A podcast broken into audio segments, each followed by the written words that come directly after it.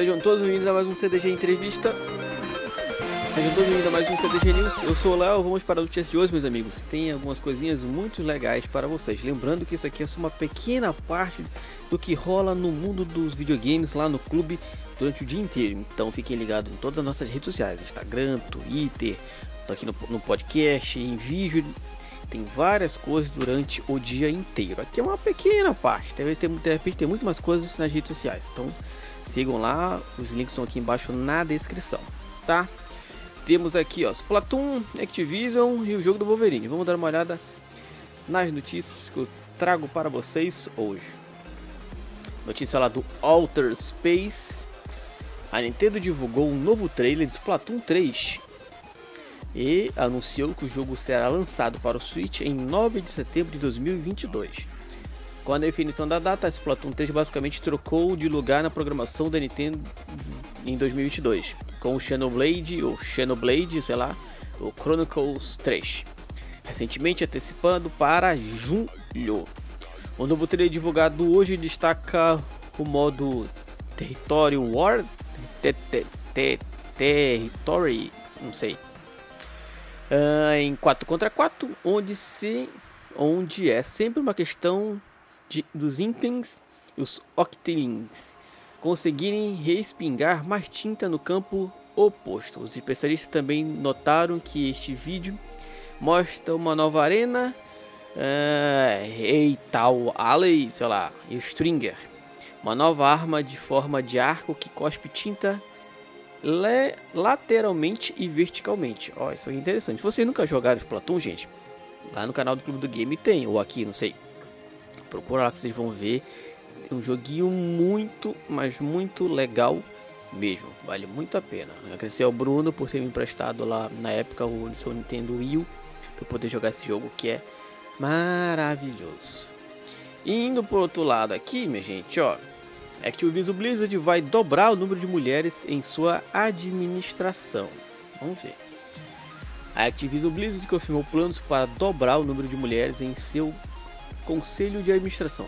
A mudança começa com a nomeação de Lulu Sheng Mercervey, Mercervey, sei lá, da empresa de boletins e podcasts Subtrack para integrar o conselho e prosseguirá com Carrie, Carrie, acho que é Carrie, né? Car, da Disney e Bacardi, que será indicada para a eleição para o conselho na reunião anual de acionistas das empresas. O conselho da Activision Blizzard consistia anteriormente de oito homens e duas mulheres, metade dos quais estão em seus cargos há quase duas décadas dois homens, o Hendrick e o Casey, serão afastados para dar lugar às pessoas que se identificam como mulheres.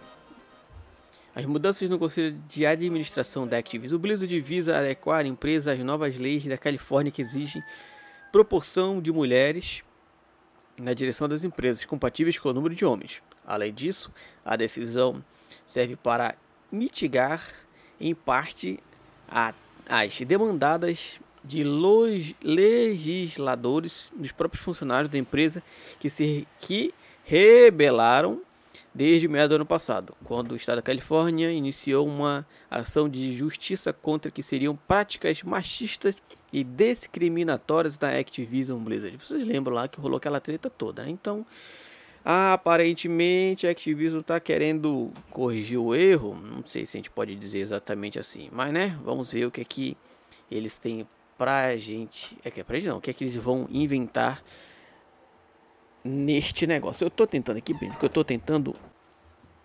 Às vezes é um pouquinho difícil gravar com um monte de gato do lado, gente, mas vamos continuar aqui.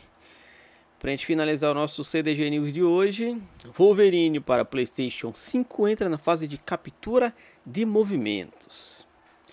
A Insomniac Games está a desenvolver Marvel's Wolverines, ou Wolverines. Eu acho que se ele falar, se ele se chamasse Wolverine, seria muito mais legal. Para o PlayStation 5. E apesar de ainda não termos muitas informações, a equipe parece pronta para entrar em uma nova fase e importante do desenvolvimento.